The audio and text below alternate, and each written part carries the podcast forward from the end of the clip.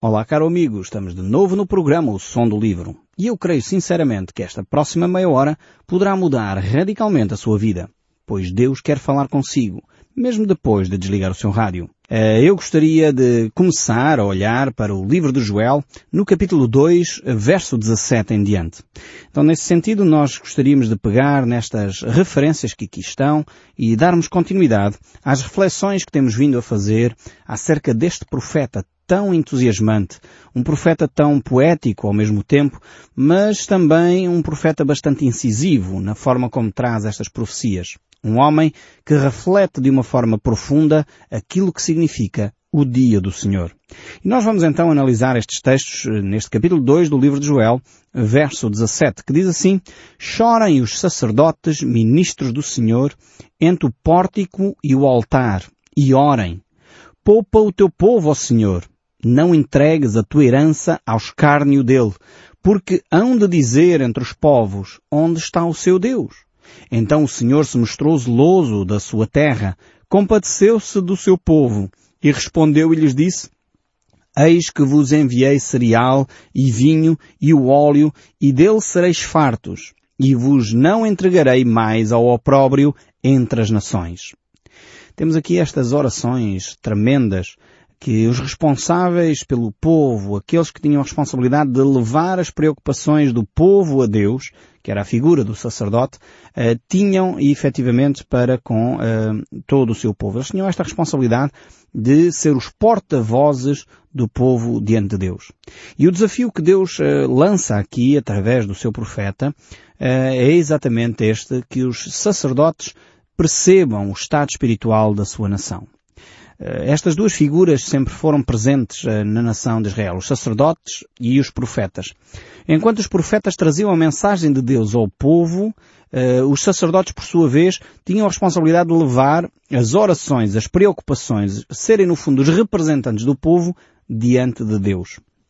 Então esta, estas duas figuras, em alguns casos, em algumas alturas, houve sacerdotes que acumularam estas duas funções, mas, eh, na maioria dos casos, eh, eram pessoas distintas. Os profetas tinham uma função, os sacerdotes tinham outra função. E Deus aqui desafia os sacerdotes a se lamentarem pelo estado espiritual da sua nação. Eu creio que é um desafio tremendo para nós hoje também. Eh, vemos pelas Escrituras que todos os cristãos, de acordo com o apóstolo Pedro, quando ele deixa na sua carta escrita, todos nós, aqueles que somos filhos de Deus, de alguma forma somos sacerdotes de Deus também temos essa responsabilidade. Não há mais esta figura que havia no Antigo Testamento de um só homem uh, que representa o povo diante de Deus. Não. Todo o cristão passou a ser um sacerdote. Isto de acordo com aquilo que a Bíblia nos ensina. Ao mesmo tempo, todo o cristão tem a responsabilidade de uh, profetizar, declarar a palavra de Deus àqueles que cruzam connosco. Então é, é algo que se alterou com a vinda do Espírito Santo, com a descida do Espírito Santo no dia de Pentecostes, foi exatamente uh, esta relação que Deus tinha com o homem. Mas, para todos os efeitos, nós temos esta responsabilidade de, de alguma maneira, orar por aqueles que cruzam connosco. Procurar a, a felicidade daqueles que estão connosco. Procurar o bem-estar daqueles que estão connosco. E dessa forma, uh, devemos conduzir as pessoas a honrar o nome de Deus. Esta deveria ser a responsabilidade dos sacerdotes, devia ser a responsabilidade dos profetas e também, creio eu, a responsabilidade de cada um de nós. É fundamental que cada um de nós possa desenvolver uma oração, uma oração profunda, de lamento, de tristeza, pelo pecado da nossa nação. Eh, não só o nosso pecado individual. É importantíssimo quando nós temos consciência dos nossos erros. É importantíssimo declarar e confessar o nosso pecado mas creio também que precisamos de dobrar o nosso joelho diante de Deus, humildemente clamar a Deus, talvez com clamores, com choro, com lágrimas no nosso rosto, por vermos a miséria em que muitas vezes o nosso povo se encontra em termos espirituais. Ver como eh, a corrupção continua a pairar na nossa sociedade, como infelizmente a mentira é algo comum em todos os estratos sociais, verificar que a gravidez na adolescência continua a aumentar no nosso país, o alcoolismo é um flagelo que assola qualquer família da nossa nação, a idolatria é algo bem presente na vida das pessoas e não falo só de imagens de escultura. Falo também da idolatria que muitas vezes se faz ao dinheiro, a idolatria que muitas vezes se faz ao sucesso, à fama, esta idolatria de alguns indivíduos em detrimento da maioria das pessoas, como se os outros não tivessem valor, precisamos de confessar o nosso pecado diante de Deus. É, é essa atitude derrotista que muitas vezes assola a nossa alma, esse fado que nos acompanha de que não vamos conseguir nunca mudar nada, precisamos de confessar isso diante de Deus, abandonar esse tipo de atitudes e clamar a Deus, de facto, que Ele intervenha em nosso favor. Realmente o nosso Senhor Jesus Cristo eh, nos deixou as bem-aventuranças, Ele nos deixou aquelas bênçãos quando Ele declarou eh, no Sermão do Monte, bem-aventurados os que choram. E é deste tipo de choro que a Bíblia está a falar. É quando alguém percebe o seu pecado e se lamenta pelo estado espiritual do seu povo. E realmente é bem-aventurado o povo cujo Deus é Senhor, cujo Deus está a governar a nação. Como seria importante que a nossa nação retomasse esse rumo de que Cristo Jesus é o Senhor. Cristo Jesus é o dono. Cristo Jesus é que norteia a nossa vida como cristãos como seria fundamental nesta época nós lembrarmos a importância e a centralidade de Cristo para o cristianismo. Quando nós focamos a nossa atenção noutras coisas, quando nós centralizamos o nosso cristianismo noutras entidades, perdemos o foco, porque cristianismo é Cristo no centro de todas as reflexões. E é lamentável que o nosso cristianismo se tenha desvirtuado que o nosso cristianismo se tenha concentrado em outras personagens uh, do que em Cristo Jesus. Se tenha concentrado muitas vezes, dedicamos mais tempo a Maria do que a Jesus. Dedicamos mais tempo a Pedro do que a Jesus. Dedicamos mais tempo ao apóstolo Paulo do que a Jesus. Precisamos de retornar à centralidade de Cristo no nosso cristianismo. Eu creio que quando todos os cristãos do nosso país perceberem esta realidade e começarem a perceber a centralidade de Cristo na nossa vida, eu creio que então o nosso país irá sofrer uma transformação muito mais positiva do que aquilo que tem vindo a viver. Quando os valores de Jesus forem integrados no nosso dia a dia, realmente passaremos a ter uma nação cristã. E eu oro para que esse dia chegue em breve. Creio que nós que temos essa responsabilidade como cristãos de orar como sacerdotes desta nação, precisamos lamentar e precisamos perceber que Deus tem uma mão cheia de bênçãos para nos dar. E Ele quer entregar essas bênçãos, assim como Ele falou aqui com o povo de Israel. Que Ele tinha já o cereal, Ele já tinha o óleo para entregar, Ele tinha as bênçãos materiais para dar. Esse não é o problema de Deus. O problema de Deus é o coração do homem. É quando nós não buscamos a Deus em primeiro lugar. É quando não buscamos a justiça de Deus em primeiro lugar. Quando não buscamos o seu reino em primeiro lugar. E é óbvio que o resto não nos pode ser acrescentado. Então é necessário que cada um de nós assuma esta atitude de solidariedade com o próximo, de solidariedade para com aqueles que precisam de Jesus e com o amor sincero para podermos partilhar a experiência que nós temos, da paz interior que sentimos, da serenidade que só Cristo dá ao nosso coração e termos a ousadia de declarar isso a quem cruza connosco. Temos um tesouro uh, importantíssimo num vaso frágil de barro, como dizia o apóstolo Paulo, mas esse tesouro tem de ser partilhado, não pode ser guardado para nós. É um tesouro que tem de ser distribuído em favor do próximo. Mas devemos então ter essa atitude de clamor a Deus e ter essa atitude que Jesus teve quando ele declarou, no entanto, faça-se a tua vontade, ó Deus, e não a minha. Quantas vezes nós fazemos a nossa vontade em vez da vontade do Pai? A vontade do Pai é que cada um de nós possa ter esta vida em abundância. A vontade de Deus é que cada um de, dos seres humanos que uh, povoam a nossa nação e que estão no estrangeiro possam ter um relacionamento profundo com Deus, possam experimentar essa serenidade, essa paz de Deus que excede o entendimento. Deus deseja isto do fundo do seu coração e Ele quer tocar a sua vida. É necessário que você permita que isso aconteça. Os maiores impedimentos que eu tenho notado para que as bênçãos de Deus cheguem a cada um de nós somos nós mesmos. Nós somos o maior impedimento a que a bênção de Deus chegue. E precisamos de reformular a nossa mente, ter esta atitude dos sacerdotes, clamar a Deus por misericórdia para que Ele venha em nosso socorro. Mas aqui no livro de Joel o texto bíblico prossegue. O capítulo 2, verso 21 ainda diz, Não temas, ó terra, regozija-te e alegra-te, porque o Senhor faz grandes coisas. Podemos notar aqui por este texto que depois do sofrimento, da humilhação, depois do arrependimento e da confissão, então provém a bênção, provém a alegria, como diz o salmista, o choro pode durar uma noite, mas a alegria vem pela manhã. A grande é a felicidade daqueles que podem colocar o Senhor como o primeiro nas suas vidas. E por isso recebem a bênção da parte de Deus. A bênção da alegria é a mais completa de todas as bênçãos. Aliás, todos os psiquiatras e psicólogos hoje uh, estão de acordo que a doença do século é realmente a depressão. É a doença que atinge mais pessoas em todo o mundo. Podíamos dizer que a depressão é uma pandemia. Ela, enfim, alastrou-se de uma maneira que é, é assustador olhar para tantas pessoas que vivem debaixo desse sofrimento da alma. Realmente a alegria completa pode preencher a nossa alma. E essa alegria é a alegria que provém de Deus.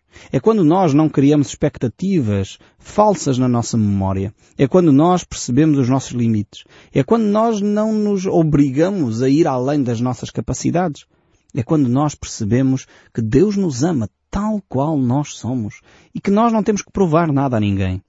Quando nós começamos a ter essa consciência de nós próprios, quando nós percebemos e podemos desfrutar dessa alegria das pequenas coisas, nós então podemos ultrapassar essas dificuldades que muitas vezes nos assolam. E essa solidão que ocupa a nossa vida, ocupa a nossa alma, essa visão negra da vida pode ser posta fora de nós quando experimentamos a alegria que provém de Deus.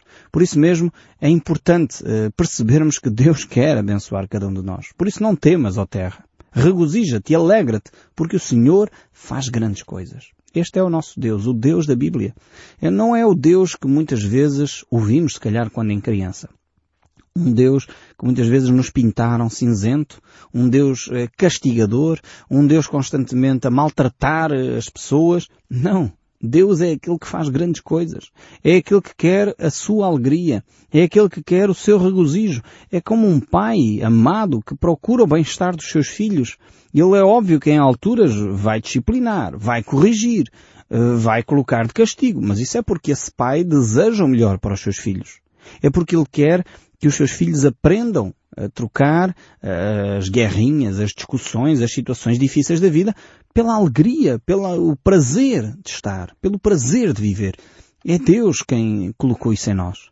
E nós, muitas vezes, em busca de prazeres egoístas, de tentações que eh, olhamos só para nós, esquecemos daquilo que Deus quer para cada um de nós. E por isso perdemos esse prazer de viver que só Cristo nos pode dar. Todos nós realmente podemos experimentar essa alegria, essa paz, quando realmente andamos na fé em Cristo Jesus. Eh, nenhuma tribulação eh, estraga essa alegria. Nenhuma dificuldade pode nos separar do amor que há em Cristo Jesus, como diz o apóstolo Paulo no livro de Romanos. Realmente é, é aquilo que nos deve fazer caminhar, percebendo que Cristo é aquele que produz a alegria em nós. Uh, muitas vezes uh, esperamos uh, grandes coisas de Deus, mas temos pouca fé para as receber. Ou temos pouca perseverança para mantermos essa convicção.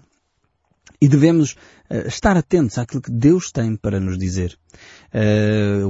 Guilherme Carey, William Carey, ele diz a certa altura, farei grandes coisas para o Senhor e esperarei grandes coisas do Senhor.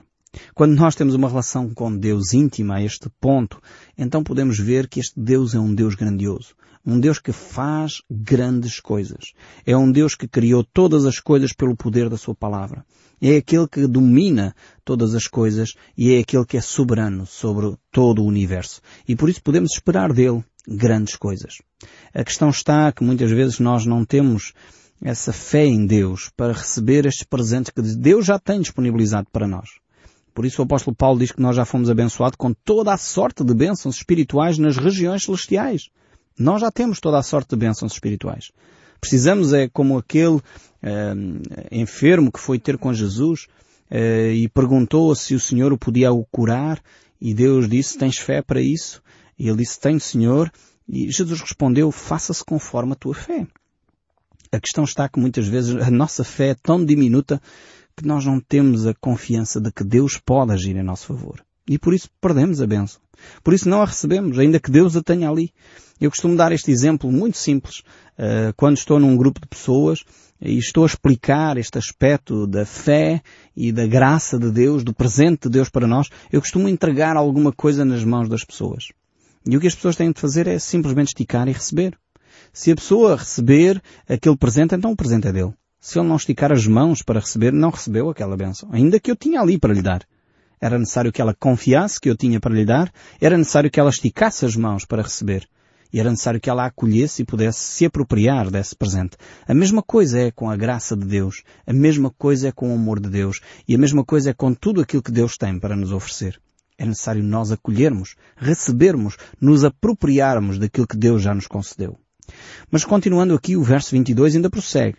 Não temais animais do campo, porque os pastos dos desertos reverdecerão, porque a árvore dará o seu fruto. A figueira e a vide produzirão com vigor. Deus realmente é um Deus que cuida de todas as coisas. Ele é o Deus de toda a natureza também. E por isso mesmo Ele cuidará também da natureza. E o verso 23, Alegrai-vos, pois, filhos de Sião, regozijai-vos no Senhor vosso Deus, porque Ele vos dará em justiça, justa medida, a chuva, fará descer como outrora a chuva temporã e a serôdia. Vemos que Deus mais uma vez cuidará da, da natureza. Esta necessidade de chuva era imperial naquela altura. O povo vivia, na sua maioria, da agricultura e dependia das condições climatéricas, assim como nós hoje começamos a perceber cada vez mais, apesar de vivermos nas cidades, como é importante o clima. E na realidade, Deus controla também este aspecto. Não é só uh, aquilo que nós fazemos, e é vital que nós mudemos alguns dos nossos comportamentos, mas acima de tudo temos de perceber que Deus está uh, soberano sobre todas as coisas. O problema está em que muitas vezes nós queremos matar Deus. E hoje em dia discute-se uh, de uma forma tremenda, gritante até, uh, grandes questões sobre criacionismo e evolucionismo, numa tentativa de dizer que afinal Deus não existe. Mais uma vez, nós seres humanos procuramos a todo custo matar a presença de Deus naquilo que é visível, vital. E para mim, sinceramente, acho ridículo esta discussão onde algumas uh, pessoas, pseudocientistas, procuram desenvolver filosofias mais à, à, moda de Nietzsche do que propriamente filosofias com base científica. E na realidade, teorias que eram interessantes, poderiam ser até ah, engraçadas, podíamos dizer assim, no entanto querem assumir o papel de lei, impondo-se uh, a todas as pessoas, a tudo que possa eventualmente querer até cientificamente provar uh, algo diferente. E passamos a ver mais uma ditadura uh, que infelizmente tenta silenciar uh, pensadores livres, pensadores que queiram pensar fora do que é comum. E por isso são silenciados. Como se fez, infelizmente, uh, com Galileu, onde na altura ele procurou demonstrar que afinal a Terra era redonda, e a Bíblia já dizia isso há milhares de anos, mas naquela época a Inquisição impediu que Galileu pudesse pensar livremente. Hoje em dia, a ciência procura fazer o mesmo em relação àqueles que creem que Deus está a controlar todas as coisas, que Deus é aquele que criou todas as coisas. E como não pensamos como eles, é necessário silenciar e como já ouvi tanta barbaridade em torno disto, chamando as pessoas que pensam que Deus criou todas as coisas de estúpidas, radicais, eh, fanáticos, Infelizmente, há cientistas que não têm provas para afirmar o que afirmam, que a evolução é o que é, mas no entanto não se arrogam uh, ou não, não acham problemático uh, catalogar outras pessoas que pensam de forma diferente. Mas, uh, na realidade, Deus é aquele que controla todas as coisas e ainda hoje continuamos a verificar isso. o homem não tem controle sobre a natureza por mais que ele queira dizer, por mais que ele queira fazer afirmações bonitas, por mais que ele queira retirar Deus da presença da natureza, Deus continua a ser aquele que domina todas as coisas, continua a ser aquele que tem o domínio e a soberania sobre todas as coisas da natureza. O verso 24 ainda diz, as eiras se encherão de trigo e os lagares transbordarão de vinho e de óleo restituir-vos-ei os anos que foram consumidos pelos gafanhotos migradores, pelos destruidor e pelo cortador, o meu grande exército que enviei a vós outros. Mais uma vez vemos aqui como Deus tem o domínio eh, até dos animais do campo, até dos pequenos insetos. Deus tem o domínio sobre todas as coisas. Ele é o Criador. Ele é o soberano. Ele é aquele que à sua voz de comando todas as coisas se movem. Por isso não é de estranhar que Jesus lá no meio do mar clamasse ao vento e às ondas do mar para se aquietarem e elas se aquietaram. E é esta dificuldade que nós temos, seres humanos limitados, com esta pequena eh, massa cinzenta no cimo do nosso corpo, achamos que nós somos capazes e queremos voltar àquela linguagem do Éden de acharmos que nós podemos ser deuses. E a nossa grande dificuldade reside aqui em que nós nos queremos colocar no lugar de Deus. E nós queremos retirar Deus do seu lugar. E queremos dizer que afinal de contas Deus não existe e não há um Criador. Somos nós o Criador. Somos nós que decidimos afinal de contas o que é que é a natureza. Mas depois somos surpreendidos por tsunamis, terremotos, vulcões, tempestades, gafanhotos, epidemias e nós percebemos que não controlamos nada e precisamos rapidamente, antes que isso tudo nos assole, voltar àquilo que é básico, voltar àquilo que é a nossa relação com Deus.